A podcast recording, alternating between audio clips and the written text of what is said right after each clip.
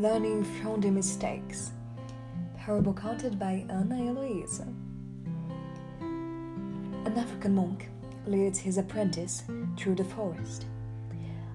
Older walks with agility, while his apprentice is leaps and falls all the time.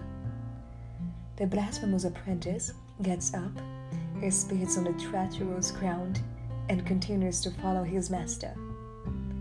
After a long, long walk, they arrive at a sacred place. Without even stopping, the monk turns around and begins to return the journey. You didn't teach me anything today, says the apprentice, taking another tumble. Yes, I taught, but you don't seem to learn, replies the monk. I'm trying to teach you how to deal with life's mistakes. And how to deal with them.